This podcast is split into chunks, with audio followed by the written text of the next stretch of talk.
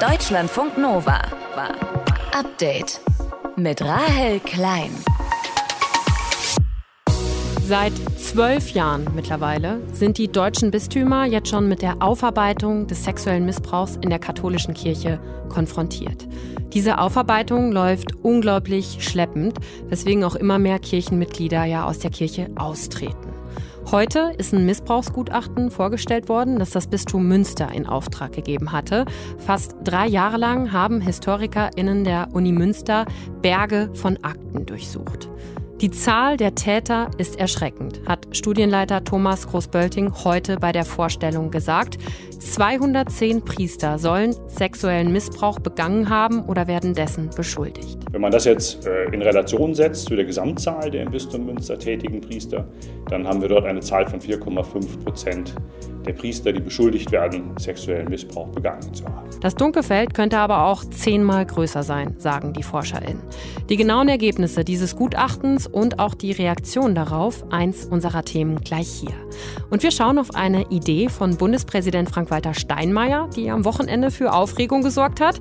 Es geht um einen Pflichtdienst für Männer und Frauen. Meine Kollegin Mintu Tran hat sich das Ganze genauer angeschaut.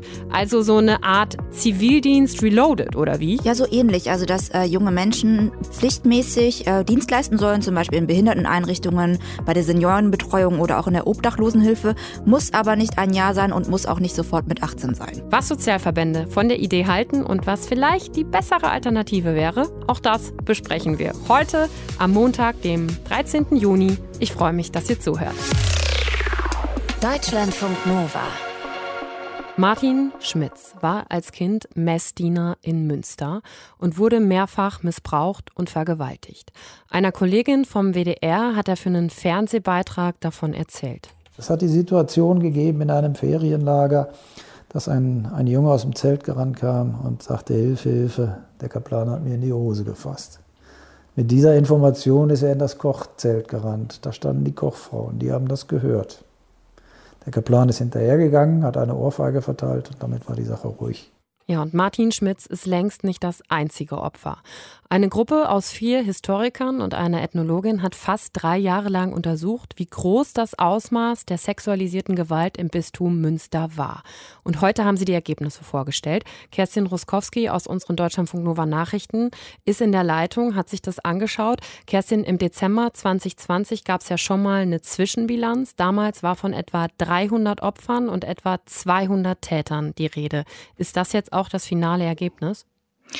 Leider nicht. Also die Gruppe, die die Untersuchung gemacht hat, kommt zu dem Schluss, dass es zwischen 1945 und 2020 im Bistum Münster mehr als 600 Opfer sexualisierter Gewalt gegeben hat.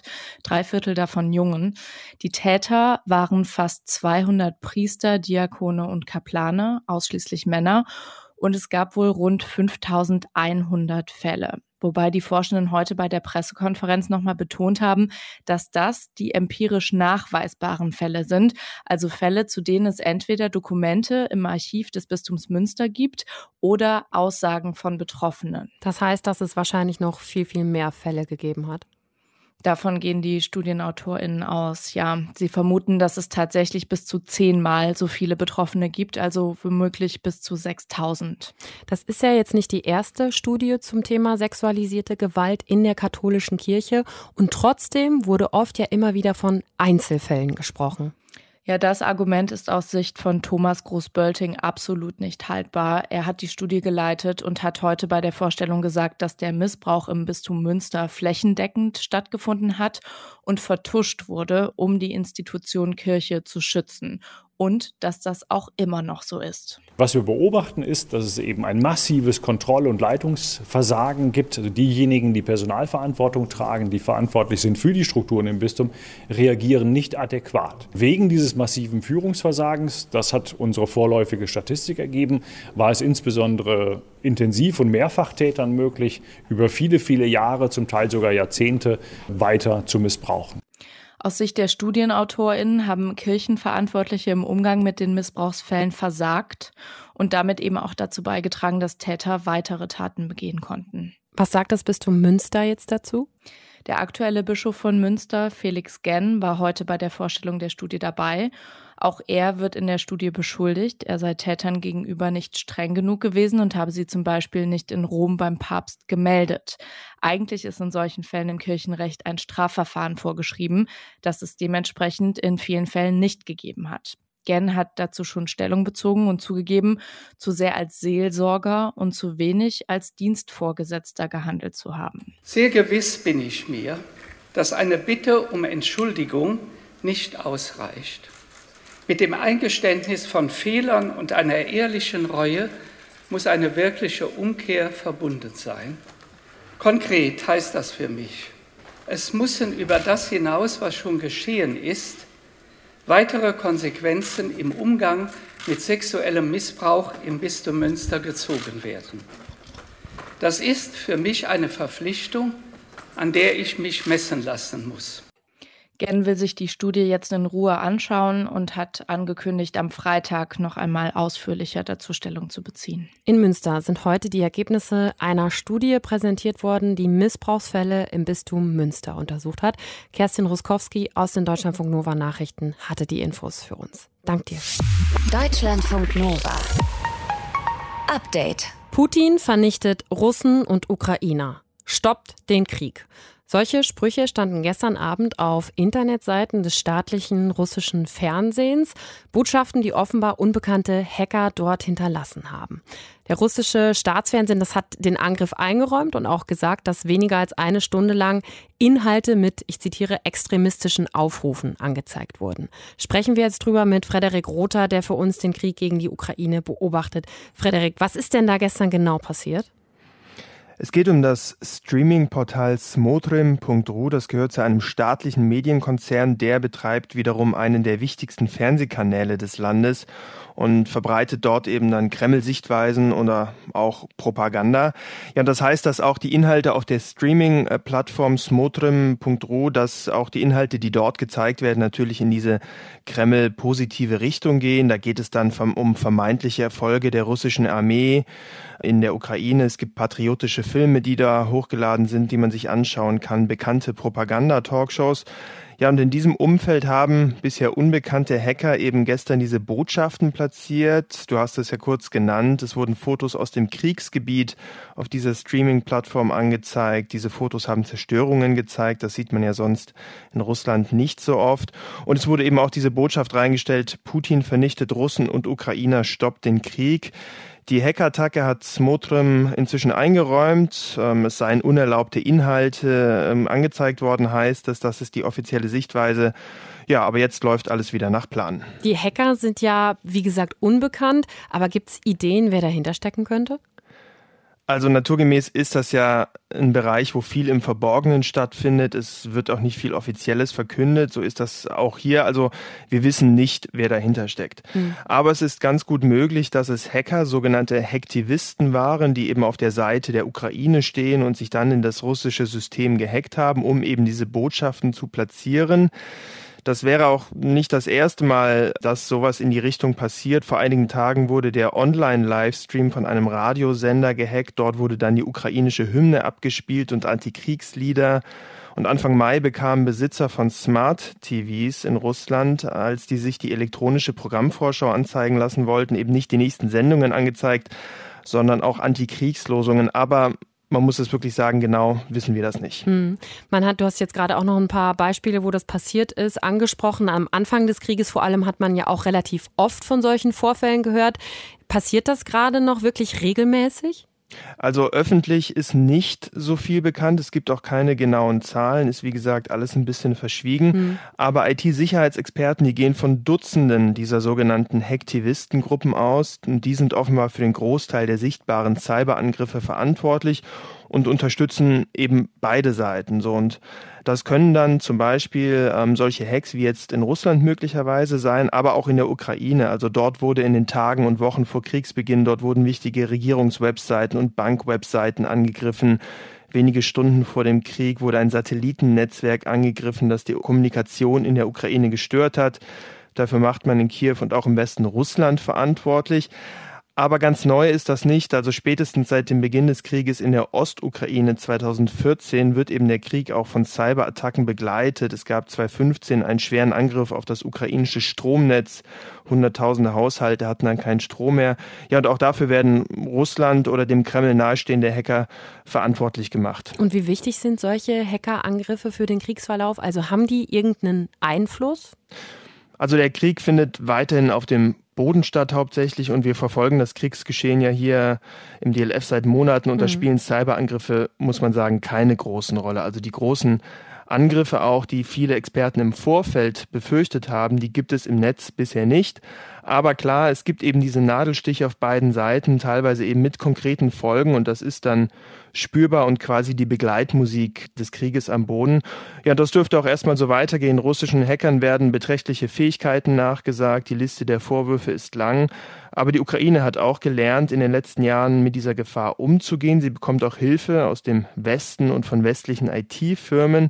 Und die teilen dann zum Beispiel mit Kiew Informationen, wie solche Angriffe ablaufen, wie man sich darauf vorbereiten kann und wo vielleicht auch Schwachstellen in der eigenen Infrastruktur liegen. Frederik Rother war das über einen Hackerangriff auf Internetseiten des russischen Staatsfernsehens, der am Wochenende stattgefunden hat. Deutschlandfunk Nova. Update. Es wäre doch eine gute Sache, wenn sich Frauen und Männer für einen gewissen Zeitraum in den Dienst der Gesellschaft stellen. Das hat Bundespräsident Frank-Walter Steinmeier am Wochenende im Interview mit der Bild am Sonntag gesagt und eine Idee ins Spiel gebracht, die manchen von uns wahrscheinlich noch bekannt vorkommen dürfte. Es geht um einen Pflichtdienst für junge Menschen. Das müsste kein ganzes Jahr lang sein, sagt Steinmeier, aber eben ein gewisser Zeitraum, wo dann eben junge Erwachsene in Behinderteneinrichtungen beispielsweise, im Seniorenheim oder bei der Obdachlosenhilfe mithelfen könnten. Das könnte uns als Gesellschaft wieder näher zusammenbringen, sagt Steinmeier. Ob das eine gute Idee ist, das hat sich Deutschlandfunk Nova-Reporterin Mintu Tran für uns angeschaut. Mintu, vielleicht hat Steinmeier ja recht. Also wenn man mit Menschen spricht, die noch Zivildienst beispielsweise gemacht haben, die sagen ja wirklich häufig, das war eine total wichtige Erfahrung für sie. Das ist ja eigentlich erstmal ein starkes Argument für so einen Pflichtdienst, oder? Ja, ist es auch total. Also, dass man so aus seiner eigenen Blase rauskommt, mit Menschen zu tun hat, die man im Alltag nicht unbedingt treffen würde, verschiedene Sichtweisen kennenlernt und auch Vorurteile abbaut. Das alles ist total wichtig. Und auch Zukunftsforscher Daniel Ettling, den hat die Tagesschau im Podcast mal interviewt und der hat da gesagt, das würde den Menschen das Gefühl geben, dass die Gesellschaft wieder näher zusammenrückt, wenn eben junge Menschen da sichtbar ihren Dienst machen und sich engagieren. Aber er sagt auch, es ist natürlich auch äh, nicht das Idealbild einer freien, liberalen, äh, demokratischen Gesellschaft, dass man solche Zwangsdienste dann äh, machen muss. Ja, das ist dann für viele auch der Einstieg in, in weitere Zwangsdienste. Ja, dann fehlen plötzlich irgendwann äh, während der Erntezeit Leute, dann werden wie zu DDR-Zeiten dann die Leute quasi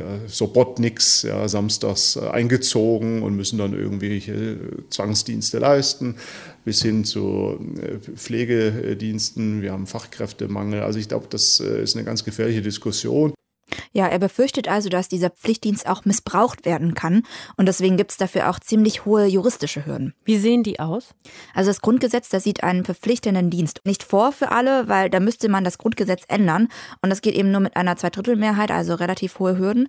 Und diese hohen Hürden gegen Zwangsarbeit oder auch eine verpflichtende Dienstzeit, die haben eben auch einen Grund, weil im Nationalsozialismus, mhm. da gab es den Reichsarbeitsdienst. Und damals wurden junge Menschen eben pflichtmäßig eingezogen zur Arbeit und sollten dadurch im Sinne der nationalsozialistischen Ideologie erzogen werden und auch da eine militärische Grundausbildung machen. Jetzt reden wir über so eine Idee von so einem Pflichtdienst, aber braucht es den überhaupt? Also es gibt ja auch genügend andere freiwillige Dienste, zum Beispiel das FSJ. Ja, zahlenmäßig würde das tatsächlich einen großen Unterschied machen. Also aktuell sind rund 53.300 junge Menschen, die ein FSJ machen. Mehr als die Hälfte davon sind übrigens weiblich. Dazu kommen noch gut äh, 3.000 junge Menschen, die ein freiwilliges ökologisches Jahr machen, also sich für soziale Einrichtungen im Natur- und Umweltschutz beschäftigen. Und dann gibt es ja auch noch rund 27.000 Menschen, die Bundesfreiwilligendienst leisten. Also insgesamt sind es über 80.000 Menschen pro Jahr, die freiwillig sich sozial engagieren. Und wenn jetzt alle müssten, also der Bundespräsident hat ja gesagt, man muss das nicht sofort mit 18 machen, aber ich rechne trotzdem mal mit der Zahl der Schulabgänger jedes Jahr, weil das ein bisschen einfacher ist. Dann wären das pro Jahr etwa 750.000 Leute. Das wären also deutlich mehr als zehnmal so viel. Das müsste die Sozialverbände ja freuen. Was sagen die denn zu der Idee? Die sind sich ehrlich gesagt nicht so sicher, was die mit diesen 750.000 jungen Menschen überhaupt machen sollen. Äh, weil selbst zu Zeiten der Wehrpflicht waren das nicht so viele Menschen, die Zivildienst hätten machen müssen. Das sagt Ulrich Schneider, Geschäftsführer vom Paritätischen Gesamtverband. Wir müssen auch uns daran erinnern, es wurde ja die ganz große Zahl von Wehrpflichtigen überhaupt nicht mehr eingezogen weder zur Bundeswehr, äh, dann auch im Zivildienst später immer weniger. Und dadurch äh, war das Ganze immer beherrschbar. Und wir waren weit weg, weit weg von Zahlen von über 700.000 äh, Schulabgänger. Ja, Schneider sagt also, wir können für so viele junge Leute gar nicht so viele Stellen schaffen, wo sie sich sinnvoll engagieren könnten. Und ich wäre mir übrigens auch nicht sicher, ob es zum Beispiel alten Menschen in Pflegeeinrichtungen überhaupt was bringt, wenn so eine 18-jährige Person mit gar keinem Bock irgendwie dazu gezwungen mhm. wird, im Pflegeheim zu helfen. Was würde denn so ein Pflichtdienst kosten? Also könnte der Bund sich das überhaupt leisten? Also momentan ist es ja so, dass Leute, die FSJ machen, eine Art Taschengeld bekommen können. Da kann man bis zu 300 Euro bekommen. Manche bekommen aber auch einfach gar nichts. Also äh, früher beim Zivildienst, da war es so und bei der Wehrpflicht auch, da hat man einen Sold bekommen. Der war deutlich höher als dieses Taschengeld. Ist jetzt nicht ganz vergleichbar, weil früher war der Mindestlohn auch niedriger und so weiter. Das kann ich jetzt, also die Zahl mhm. würde gar nichts bringen. Aber man hat auch noch ganz viele andere Leistungen bekommen. Zum Beispiel man hat eine Unterkunft bezahlt bekommen. Dazu kam Weihnachtsgeld und auch ganz viele andere Zuschüsse. Also da würden heute Kosten in Milliardenhöhe auf den Bund zukommen. Was könnte man denn stattdessen machen, statt so einem Pflichtdienst? Ja, zum einen könnte man zum Beispiel das FSJ attraktiver machen, damit sich einfach mehr Menschen dazu entscheiden, sich nach der Schule freiwillig zu engagieren. Zum Beispiel, indem man da einen Mindestlohn zahlt, anstatt eben dieses Taschengeld oder auch Teilzeit-FSJ anbieten. Dann könnten sich Menschen auch neben der Arbeit engagieren. Ulrich Schneider vom Paritätischen Gesamtverband hat auch noch einen anderen Vorschlag. In der Schule in den Curricula wird festgeschrieben, was wir für so wichtig halten, jungen Menschen mit auf den Lebensweg zu geben, dass wir sie in der Schule damit dann auch konfrontieren. Und wenn wir sagen, wohinter wir als Verbände stehen, Soziales ist so wichtig, dann sollte man Sozialpraktika in die Schulcurricula einbauen. Das wäre, glaube ich, der vernünftige Weg. Also Schneider ist eher für ein Schulpraktikum als für verpflichtende Dienste. In der Ampelkoalition gibt es übrigens bisher nicht so viel Zuspruch, dass noch als Zusatz sowohl Familienministerin Lisa Paus von den Grünen als auch Bildungsministerin Bettina Stark-Watzinger von der FDP, die lehnen Steinmeiers Vorschlag für so einen Pflichtdienst ab. Tran aus dem Deutschlandfunk Nova Team hatte die Infos zu dieser Idee. Dank dir. Deutschlandfunk Nova. Update. Mehr als 6500 Kilometer trennen Ruanda und Großbritannien. Und ein neues Abkommen sieht vor, dass Geflüchtete, die illegal über den Ärmelkanal nach Großbritannien gelangt sind, in das ostafrikanische Land abgeschoben werden sollen. Dafür will die britische Regierung viel Geld zahlen und erhofft sich davon, Menschen davon abzuschrecken, künftig überhaupt erst ins Land zu kommen. Dieses Abkommen ist extrem umstritten und morgen soll jetzt der erste Abschiebeflug aus Großbritannien stattfinden. Aber ob es wirklich dazu kommen wird, das war bis heute Abend noch unklar, weil es einige Klagen gegen diese Flüge gab. Wir sprechen jetzt drüber mit unserem Korrespondenten in London, mit Burkhard Birke. Burkhard, wie hat das Gericht denn jetzt entschieden? Werden morgen die ersten Asylsuchenden im Flieger nach Kigali in Ruanda sitzen? Danach sieht es aus. Das Gericht hat vor wenigen Minuten entschieden, dass es der Berufung gegen die Ablehnung der einstweiligen Verfügung nicht stattgibt und der Flug morgen stattfinden kann, allerdings mit schrumpfender Passagierliste.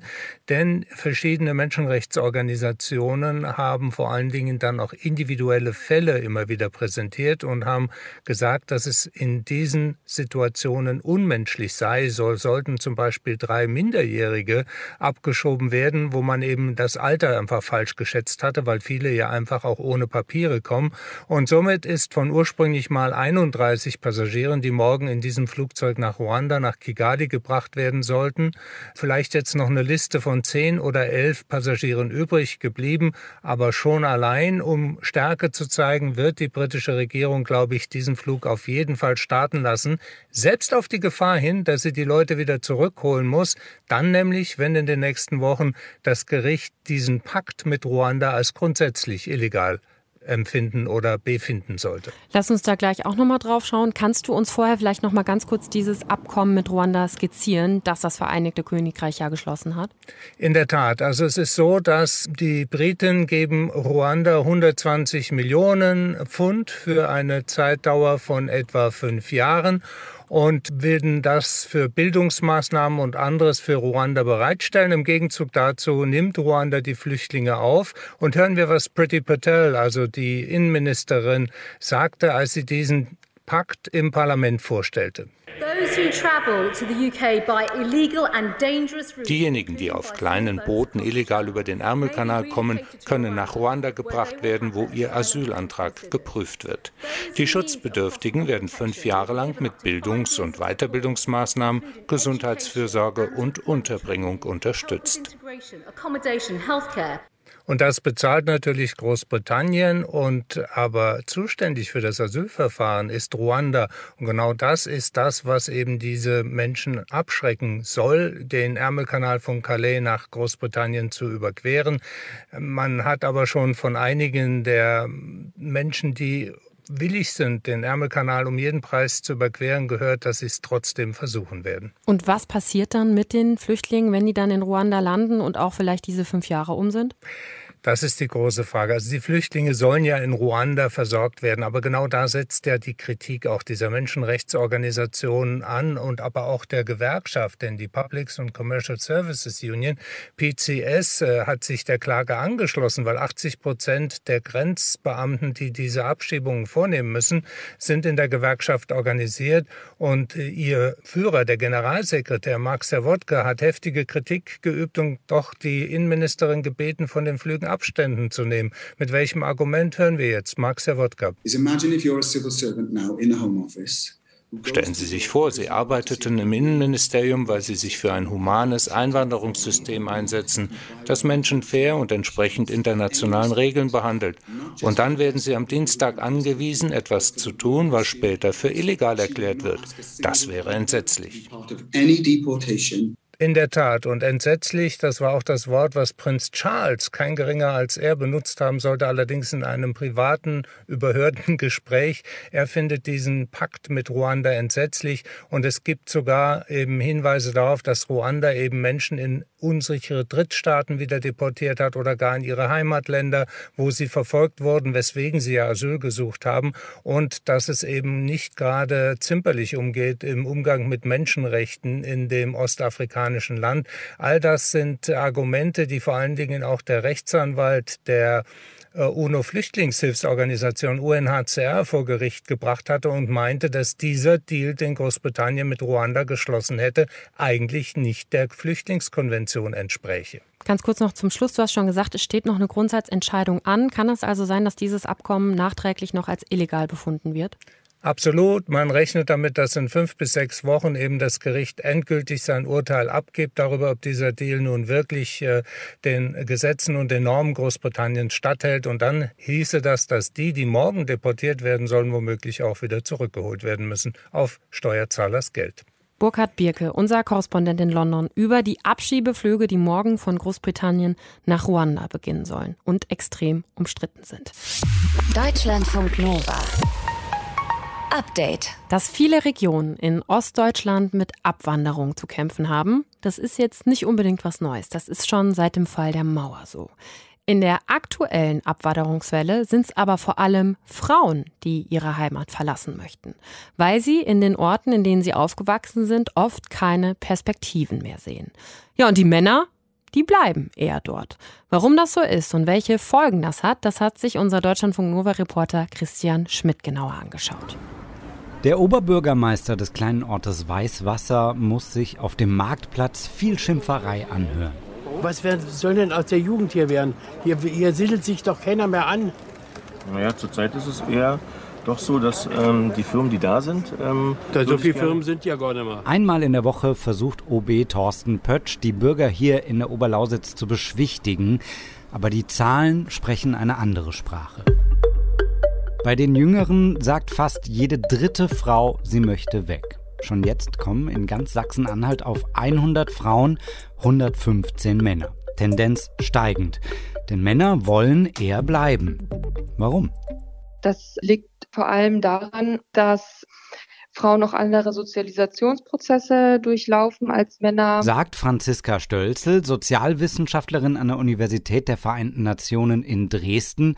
Männer sind heimatverbundener. Dass man eben eine viel stärkere Verbundenheit zu den Eltern hat, zu den Orten, wo man wohnt. Frauen können sich zum Beispiel laut einer Studie viel besser an neuen Orten zurechtfinden und finden auch schneller als Männer gute Beziehungen zu neuen Personen. Ein Männerüberschuss bedeutet für Regionen oft nichts Gutes. Sorry. Das muss am Ende noch nicht mal das Klischee von radikalisierten Männergemeinschaften sein. Man muss einfach mal gucken, was gebaut wird. Es dominieren große, eher unpersönliche Projekte wie Gewerbeparks, Großbaustellen oder Parkhäuser.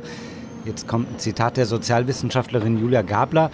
Es kommt einem manchmal vor wie auf einem großen Jungenspielplatz. Und dann startet ein Teufelskreis. Denn solche Verhältnisse werden für Frauen immer unattraktiver, sagt Forscherin Stölze. Es ist natürlich auch so, dass die vielen Berufe hier hauptsächlich für Frauen sich auf Pflege, Gesundheit, Erziehung, Schule konzentrieren und dass man nicht so viel dafür tut, auch naja, sagen wir, Chancengleichheit für Geschlechter in verschiedenen Berufen zu schaffen.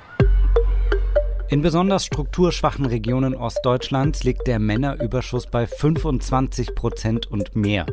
Die wenigen Frauen, die bleiben, haben selten das Standing, sich gegen die bestehenden Verhältnisse zu wehren. Deshalb engagiert sich Franziska Stölzer auch in verschiedenen Netzwerken und versucht, den Daheimgebliebenen zu helfen. Was wir versuchen, ähm, mit anderen Organisationen und Institutionen ist tatsächlich, die Frauen zu supporten, zu unterstützen, erstmal auch das Bild aufzumachen, ne, dass Frauen überhaupt eine wichtige, tragende Rolle spielen und diese auch sichtbar machen. Es ist eine schwierige Aufgabe in Regionen, die ohnehin ausbluten. Als die Kollegen der Tagesschau mit Kamerateam den Bürgermeister in Weißwasser begleiten, fällt auf, wie fragil das System ist und wie frustriert die BürgerInnen sind. Sonnabend und Sonntag mhm. fährt ja keine Stadtlinie.